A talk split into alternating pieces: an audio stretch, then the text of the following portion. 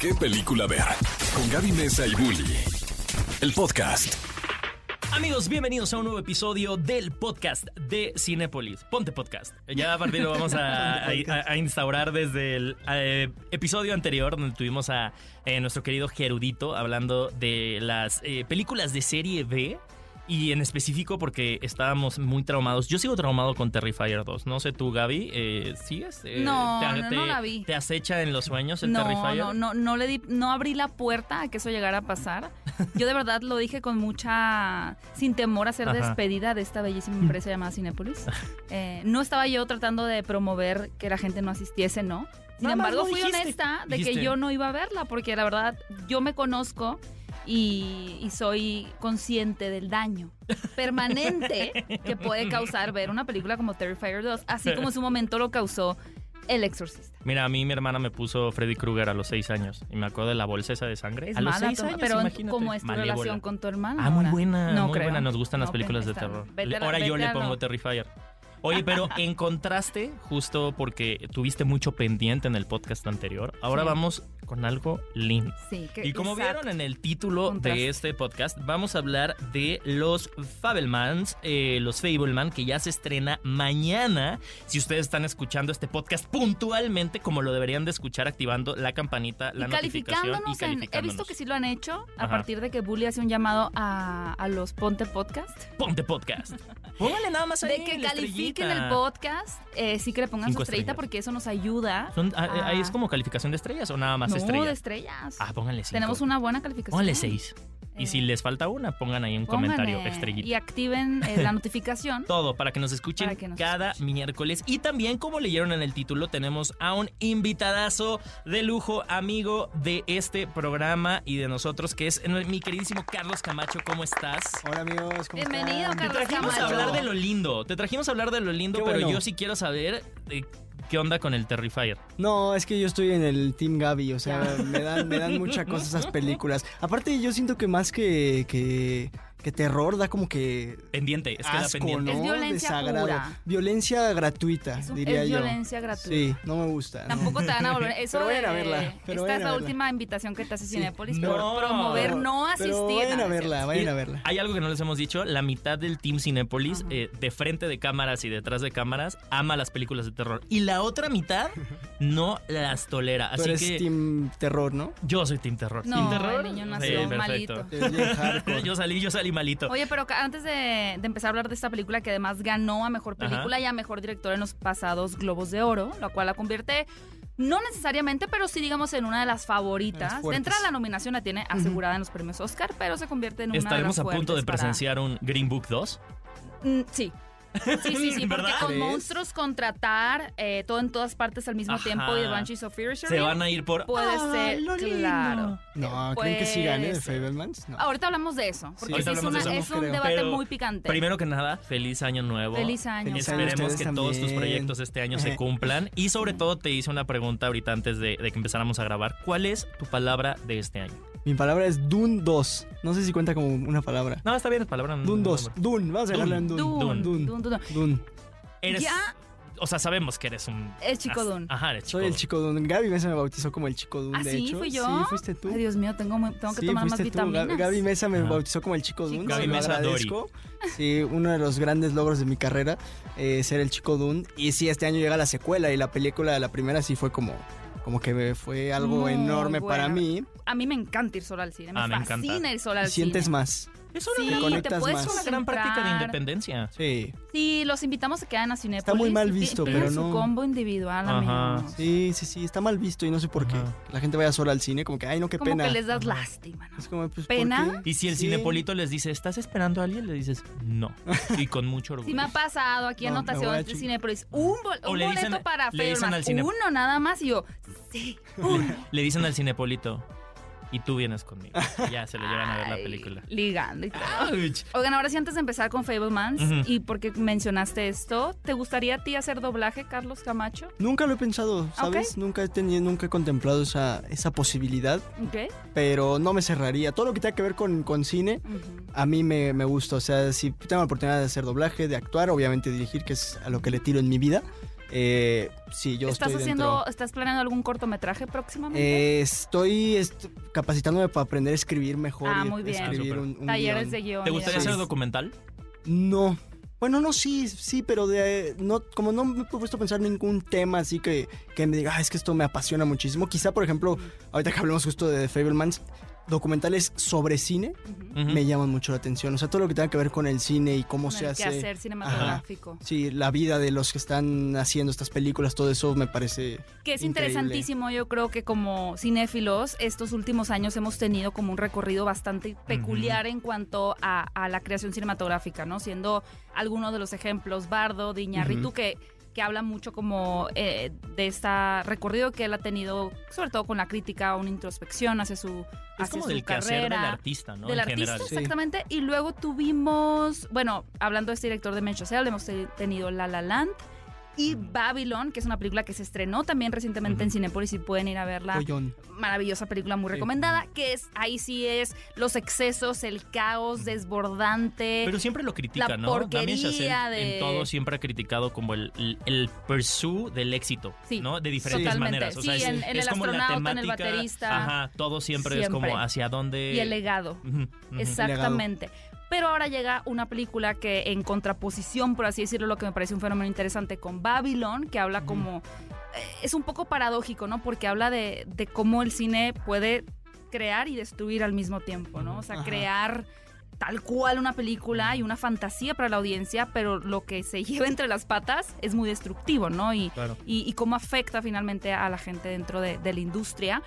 Pero eh, ahora en este balance llega Fablemans, que es un, eh, como hablando del legado, ¿no? De Chazelle, un poquito lo que Spielberg, más allá de todas las películas que nos ha dado, desde Tiburón, eh, Minority Report, Intel, esta, en, es esa película E.T. perturbadora de, bueno, sí, Inteligen- pero la ajá, de encu- Inteligencia Inteligencia artificial. inteligencia artificial, Ajá. exactamente. Además de eso, decide como tomarse el tiempo y darse un espacio para dejar su memoria de una forma como eh, más auténtica quizá, o, o no auténtica, pero lo que él quería que la gente viera de, de su forma de enamorarse Ajá. del cine y cómo Justo. comenzó a hacer cine. ¿La separarían de su filmografía? O sea, la pondrían como un...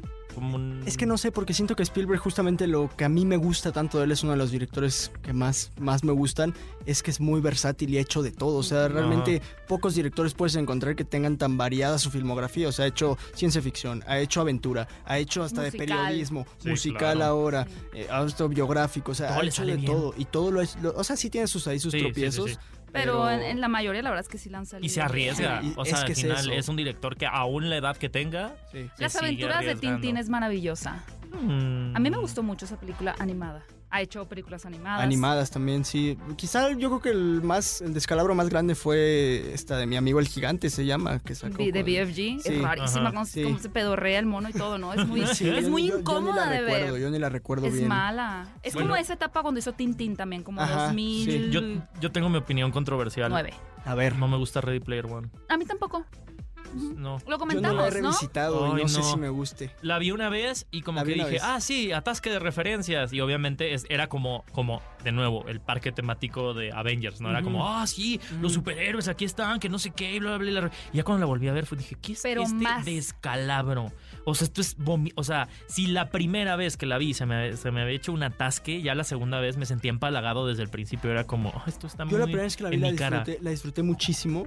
La segunda me acuerdo que me pesó un poco más y ya no la volví a ver nunca. O sea, yo creo que si la veo ahorita otra vez, sí va a ser como perder ese toque de, de pues cuando estás en el cine viendo, ah, yo conozco ese y- y, es que es el resplandor y todo eso, creo que sí se pierde ya que lo... Es que era un fanservice, era eh, fanservice la película, Sí. ¿no? O sea, sí se ha hablado mucho Sí, sí, sí. De, de películas animadas que, que se sostienen ahora mucho como del fanservice, sin mencionar a Marvel, Ajá. ¿no? Porque ya no hay que hablar de eso, hay que hablar Sí, de otras ya. cosas.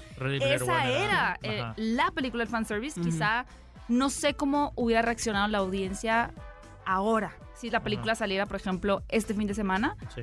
si a la gente le hubiera gustado más o menos, porque ya hemos tenido un recorrido muy amplio en cuanto a los crossovers y en cuanto a estos momentos de, como dices tú, Adelantado a su reconocer. Sí, Sí, sí, o, o- o dando el banderazo un poco, Sí, ¿no? De, sí. de lo que iba a venir. Sí, porque no era tan recurrente eso del No. fanservice. No, en ese tiempo era como- que- O sea, No los pica- eran picapiedras y los supersónicos y de ahí, no sé, Michael Jordan con los Sí, Looney Tunes, ándale. pero Ujú. no era llegaba a tan ese, común. a ese nivel. Tienes toda la razón. Bueno, Ralph el Demoledor ahí más o menos. Eso quería decir, Ralph ¿no? el Demoledor. Sí. Mm. Pero como que tenían las licencias a medio... La, la- la que fue muy linda fue la segunda, La que sí salían las princesas de Disney. Sí. Pero aún así Ay, se veía que había una escena. limitante, ¿no? Me encanta esa escena de la pijamada.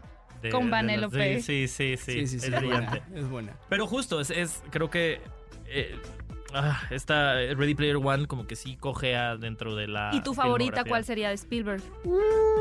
Está difícil. Yo la tengo esa. muy clara esa. Yo A ver cuál es y en lo La que mía es veo aquí, Tiburón. aquí las tengo. Mi película Tiburón. favorita es Tiburón. Que está ahorita en cines. Que está todavía ahora en ¿Eh? cine. Revisen su cartelera Bueno, cinematográfica, yo, la, yo, vi que todavía estaba, pero. Si voy al Cinépolis y no está Carlos Camacho. No, sí, abre tu aplicación, todavía está. Aplicación. A mí me encanta West Side Story. ¿Ok? Ah, West Side Story. Me encanta. buena. Siento tú que eres es... muy musical. Ah, me encantan los musicales, sí. Theater Boy, pero creo que en, en West Side Story es como el compilado de, de lo mejor que tiene Spielberg, Órale. a mi parecer. ¿Qué sería?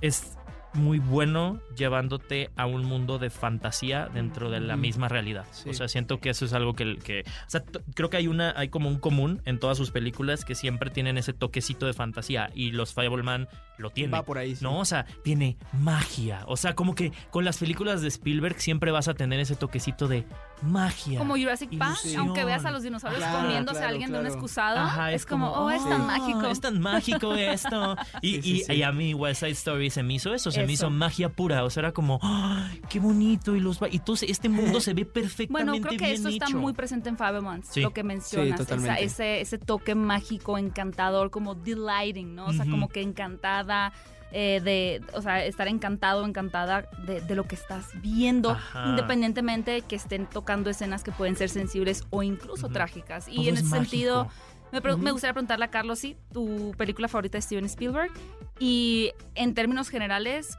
¿de qué trata la película como tal, no? Porque hablar de una biografía puedes abarcar pues, ¿cuántos años tiene Steve Spielberg ahorita, no? O sea, estamos hablando de su adolescencia, de su juventud, de su infancia, como explicarle a la audiencia qué pueden esperar al ir a ver esta película.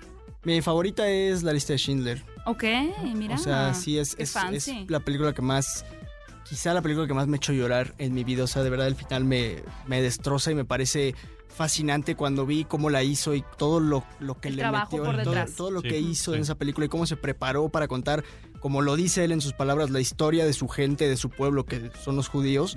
O sea, realmente creo que pocas películas de la Segunda Guerra Mundial sobre el holocausto y todo esto te, te reflejan tan crudo y tan potente el mensaje que, que, que- que se vivía en esas épocas, ¿no? Y lo que creo que Spielberg lo hace muy bien, o sea, sí te queda guardado en la retina todo lo que, lo que sucedía y lo refleja perfecto. Y también lo hace, por ejemplo, en Rescatando al Soldado Ryan, la- el desembarco en, en la playa de Omaha también playa. es impresionante cómo, cómo te, te, te- te hace parte de, de- de ese momento, ¿no?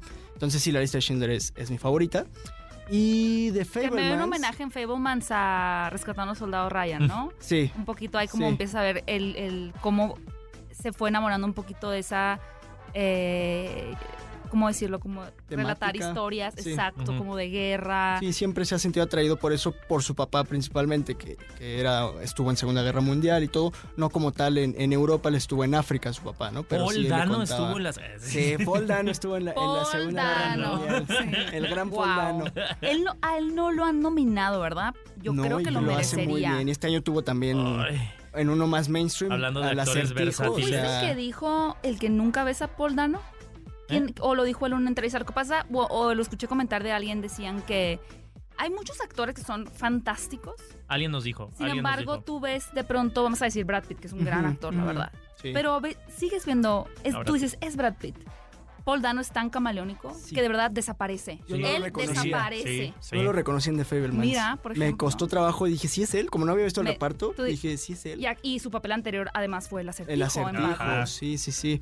Sí, eh, a mí de Fablemans lo que me gusta mucho es que, como dices, a diferencia de Babylon, trata más que de la industria del cine, creo que de lo que el cine genera, no en la gente como tal, en los que hacen cine. Creo que Spielberg lo que quiere decirle a la gente en su película es, esto es lo que el cine eh, me genera a mí y a los artistas, vaya, ¿no? Y lo, lo- lo que puedes crear a través del cine. Creo que...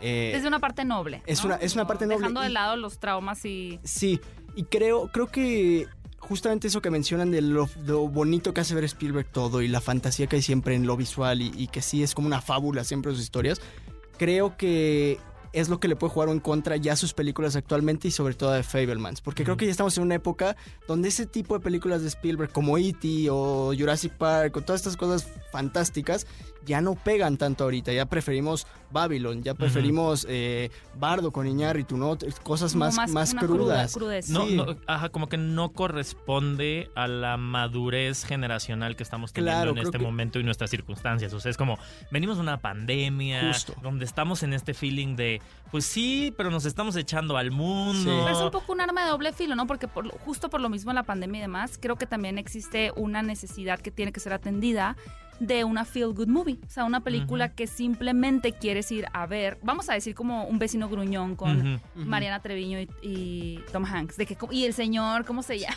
Ajá, y este- Mariana o sea, Treviño, Mariana y, Treviño y este. mm, Paul Dano. ay, ¿no? Ah. El que y no es Paul que al final es una película de que podría estar en ese campo semántico, ¿no? Una película que sí toca temas complicados, en ese caso del suicidio, por ejemplo, la pérdida, el Ujú. duelo, pero que está envuelta con un sentimiento de optimismo. Y creo que eso es un poquito lo que vemos en Fabelmans, ¿no? O sea, vemos y no quiero hacer mucho spoiler, pero entramos un poquito más a las entrañas de la dinámica familiar de Spielberg cuando era un niño y un adolescente y los conflictos que existían con sus figuras, ¿no? Paternas, la mamá y el papá. Sin embargo, no existe esta visión como de una tragedia melodramática, ¿no? De mira cómo esto derrumbó todo, a pesar de que sí hay escenas crudas y muy fuertes, pero están bañadas de optimismo. Y creo que también a la gente existe también esa necesidad en el mercado como tal de ver películas optimistas, ¿no? O sea, que, Y- que te sal- hagan salir del cine con un co- como anhelando algo y también a- como Top Gun creo Ajá, que esta claro. va a ser la película que va a generar una generación, generación de, de cineastas. Sí. Justo es lo que completamente. también les iba a preguntar, o sea, para... Creo que en parte hay una intención de Spielberg de hablarle a estas nuevas generaciones, o sea, como incentivar esta nueva Sí. ola de cineastas, pero también a lo mejor luego también digo que la manera en la que le está contando parece ser que más bien le está hablando a su generación, Como como, nostálgico. Ujú. hacia la Yo nostalgia. creo más que va por ahí. O sea, hacia dónde, no sé, estoy... Yo siento que justamente eso que dices de que se está es una película temporal, podría decirse que está en una época que tal vez no corresponde tanto. Creo que tiene que ver con que Spielberg quería contar, pues es como un no quiero decir la típica de una carta de amor a sí mismo, pero yo creo que sí, o sea, él quería reflejar lo que él y su generación sintieron, porque pues realmente no sé qué tanto se pueda sentir identificado a alguien que quiere eh, dedicarse a eso. Por ejemplo, yo, que yo quiero, la vi, claro que salí pues inspirado, ¿no? Y sales una película hecha para cinéfilos que si te quieres dedicar a eso es como, ay, sí, yo voy a ser como, como Steven Spielberg algún Voy día, a ¿no? empeñar esta cámara. Ajá, sí, sí, sí, justo. Oh, me acabo de encontrar. sí, sí. Pero no es, o sea, por lo mismo de la época y todo eso, como que no te sientes identificado como tal. Te puedes sentir identificado quizá con las vivencias que tuvo él a nivel familiar, por ejemplo, o a nivel personal, o cómo se sentía distinto, cómo se sentía eh, un poco apartado por los demás. Creo que ahí sí te puedes identificar, pero eh, eh, como tal, hacer cine, yo creo que, que, que no. Yo, yo no creo que haya mucha gente que Ah, diga. ah, Ya lo veremos. Lo que es interesante también, y como mencionas lo de la familia, es que habla como sobre su arte, ¿no? Ajá. Que en su caso personal es el cine, Sí. pero esto en cuanto a cómo procesar quizá un trauma, quizá un duelo o quizá la adolescencia en sí a Claro. través de un arte sí puede llamar a mucha gente. O sea, porque tu arte puede ser Eso. Me, me, me pintar, recordó, cantar, hacer contenido. Me recordó etcétera. esta película, la de ¿Dónde estás, Bernadette? No sé si la, si la Con Claire vieron. Bla- Kate Blanchett. Con Kate Blanchett. Ajá. Sí, la, sí, la, sí la viste. Leí el libro. Es muy buena, que justo habla de esta arquitecta que precisamente un poco va hacia eso. Es como, se está volviendo loca. ¿Por qué? Porque no está haciendo su arte. ¿no? O sea, porque ella es arquitecta, o sea, ella tendría que estar desarrollando lo que le apasiona y cuando no lo hace se vuelve loca. Y entonces trata acerca de todo este proceso de encontrar sí, sí, o sea, el, el- la manera Eso, de- proceso de encontrarte. Ajá, Yo creo que es más al arte que el cine en general. O sea, yo creo que va más, es una película para los artistas, no Para para, los artistas. cineastas. Es a lo que Ajá. quería llegar. Y, y- y lo que me gusta y algo que creo que les reconozco es que no intenta victimizar. O sea, es muy No. Sí, consciente de que fue una persona suertuda. Sí. Para haber tenido todo, o sea, a pesar de la historia que tiene, a pesar de lo, sus vivencias y sus dolencias y todo lo que, lo que le pasa en la vida, es una persona que corrió con la suerte de tener el acceso a una cámara, tener el acceso a que lo apoyaran, no, es un, no es un miren cómo sufrí, no miren cómo, cómo me fue mal y cómo me costó trabajo llegar hasta este punto. Al contrario, creo que sin hacer tanto spoiler, hay escenas eh, donde reflejan cómo el cine es eh, un vehículo para él para no solo para, para expresarse, sino para encontrar ciertas verdades. Y creo que es hasta como una metáfora de lo que es el cine en general. O sea, hay una escena muy, muy característica de la película que es cuando él está viendo ahí unas, unas cintas y descubre algo, eh, que para mí es de las mejores escenas de la película. Eh, y creo que sí es una, una analogía de, de lo que es el cine como tal, que no solo es expresarte y no solo es escapar de tu realidad, también sirve para mostrar verdades, también sirve para mostrar realidades que, que están ahí, la gente tal vez no las ve. Y hablando de realidades y verdades, me, eh, cuando estaba viendo justo la película me recordó mucho, hay un libro, no me acuerdo eh, cómo, quién Que es se el llama autor. Realidades y Verdades. No, realidades y verdades. No, se llama El beso de Judas y habla de. Es como uno de los libros que te mandan a leer cuando empiezas a estudiar fotografía. Ajá. Eh, y justo a- a- habla de, de- de que la fotografía es una mentira, ¿no? Es como una verdad fabricada, ¿no? Y cuáles son los límites de esa verdad.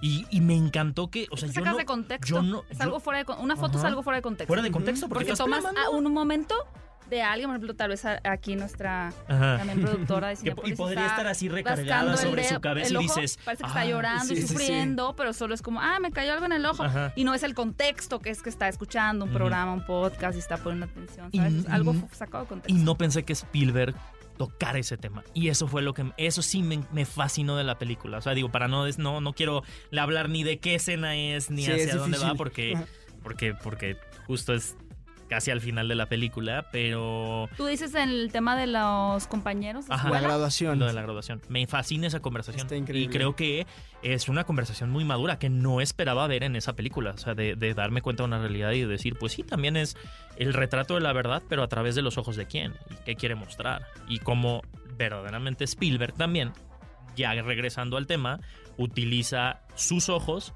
para mostrarnos realidades a su manera. Y puede ser su manera desde sus ojos que son desde la fantasía, desde la magia. Y ahora, esa es la verdad que Spielberg decide además contar. O sea, es, es el, Claro. es el recuerdo que cuando también ya no esté, y nosotros tampoco seguramente, y pasarán años y años y ya nadie sabrá quién está así llorando. Ajá. No, pero pues la gente lo recordará como, ajá, quizá piensa en la infancia de Spielberg y piensa en la película, Ajá. ¿no? Eh, Y la vean en Cinepolis Click 2. Porque ya no va a estar el 1. Cinepolis Ya Dos. inteligencia artificial, la verdad. O sea, nos irá por ustedes. Oigan, pues ya les hablamos de, de los Fabelmans que se estrena mañana. Bueno, si ustedes están escuchando este podcast tarde, ya debe de estar en las salas de Cinépolis para que se lancen a verla. Tengo una pregunta. ¿Alguien Sí. sabe por qué es Fabelmans? No, pues yo le, yo le digo Fablemans, pero... No, pero porque es, es, es el apellido inventado, ¿no? Se lo inventó. Ajá. yo no, no, un no- apellido no sé- inventado. no sé si tiene alguna O sea, es como si relevancia. Pues realmente no es como Fable, o sea, como la, la fábula, Fable, Fablemans, o sea, Mm, no viene como de eso, como los, los Fablemans es, es eso, son los que cuentan historias, no es el, o sea, sí la, la familia se apellida así, pero todos los que nos dedicamos a contar historias Ok, somos los Fablemans. O sea, Podría los ser. hombres. Ajá. Pudiese. Los hombres eh, de fábulas. Fabulosos. Ajá, y, y- y si notas, eh, eh, de hecho, es- qué chistoso, las películas sí son fábulas. O sea, muchos de, mucho de lo que cuenta Spielberg es como Sí. fantasía, son como... Sí, Sí, es lo suyo. Ajá. sí, sí. Oh, bueno, nos quedamos con ese. ¿Ustedes qué opinan, amigos? Vayan a las redes de Cinépolis a comentarlo. Mi queridísimo Carlos, muchísimas gracias por estar acá. ¿Cómo te pueden encontrar en redes sociales? No, muchas gracias primero que nada, Gaby, Héctor, todo el equipo de Cinépolis. ¿De qué película ver? Muchas gracias por la invitación. Ya quería estar acá, ya tenía ganas de, de venir a visitarlos habías por acá. venido? No, nunca. ¿Cómo? La Nunca. primera vez. ¿Es la primera vez que vienes a qué película a ver? sí, la Y con un gran podcast. La verdad es que me gustó mucho la conversación. Yo Qué padre. juraba que era tu segunda vez. No, es la primera. La primera. Que no la sea la primera por última. acá. Pero No muchas, última. muchas gracias por la invitación y me pueden encontrar como hay Carlos Camacho en todas las redes sociales. AY, Carlos Camacho, eh, principalmente en TikTok. TikTok es donde ¿Te arrepientes más de haberte sube. puesto ese No, nickname? me encanta. Me, me cuesta un poco de trabajo el tener que estar eh, diciendo Que no es AY, ay. ajá, que no es ay de con, con i latina. A es eso me ay, refería. Como que supongo que no lo pensaste cuando lo creaste, ¿no? Sí, no pensé que iba, iba a llegar a un punto donde iba a tener que decir, ¿dónde te encuentran? Y así, ah, Y Carlos Camacho. Pero, pero sí, no, no me arrepiento, es un buen nombre. Todos me preguntan, ¿por qué hay? Nada más. Uy, una, una, una, una última pregunta. Une. Tú ya eres un veterano de TikTok, podemos decirlo. Lo cual es muy impresionante pensando que. TikTok tiene que tres años y tú también. Ajá. ¿no? Sí, o sea, tienes sí, tiempo. sí. Bueno, no, TikTok tiene seis, tal vez, Musical.ly, Digamos etcétera. TikTok. Ajá. Pero como- TikTok en este auge que tuvo y que empezó a, a tener más creadores de contenido de diversas áreas, Sí. eh, pues tú eres uno de los pioneros, ¿no? ¿Qué consejo le darías a alguien que quiera entrar en TikTok? Hablar de cine. Hablar de cine en Sí. TikTok. Mira, ahorita es, ahorita no sé qué. Yo creo que corrí con mucha suerte. O sea, creo que corrí con mucha suerte porque era un campo totalmente eh, limpio para entrar. O sea, había dos personas más de cine hablando en, en español. O sea, era, era nuevo totalmente. Ahorita entras y ya hay no sé cuántos creadores de Particularmente contenido creo que el de nicho cine. de cine es grande, ¿verdad? Es muy Sí. grande y se está haciendo cada vez más grande. Creo que nunca había estado así tan, tan saturado.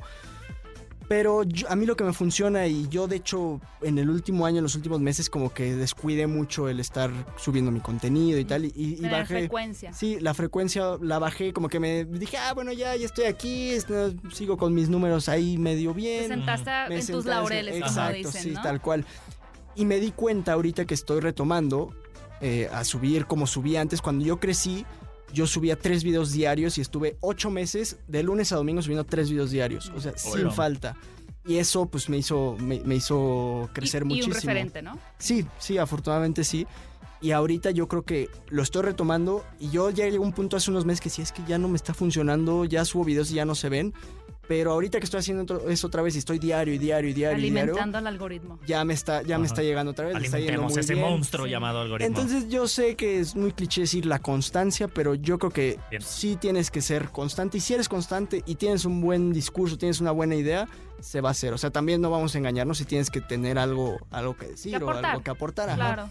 Entonces, y, y eso pues para todos hay, hay, hay algo que aportar, ¿no? Entonces yo diría que si es un consejo es la constancia y subir diario, diario, diario, diario. No dejar de, de, de- de intentar... eh, Arriba el capitalismo. Arriba. Sí, Arriba. sí, que nos consuma TikTok. Arriba la neurosis, amigos. Carlos, muchas gracias por acompañarnos. Sí. Recuerden, No, cinéfilos, que pueden escucharnos en vivo todos los sábados en punto de las 10 de la mañana por EXA FM 104.9. También pueden eh, darse un clavado para escuchar al resto de los invitados que hemos tenido especiales en este podcast. Eh, la semana pasada estuvo Gerudito Sí. hablando de Terrifier 2. Es un podcast increíble también, al igual que el de hoy. Igual. Y mi querido Bully, ¿cómo te pueden encontrar en tus redes sociales? A mí me encuentran como arroba Héctor Trejo en todas las redes. Y a mí como arroba Gaby Mesa 8. No olviden seguir a Cinépolis en sus cuentas, Sí. todas, TikTok, Instagram, Twitter como arroba Cinépolis. Y nos escuchamos en un próximo episodio de esto que fue ¿Qué película ver? Ponte podcast. Ve a Cinépolis y utiliza el hashtag qué película ver. Escúchanos en vivo todos los sábados a las 10 de la mañana en Exa FM 104.9.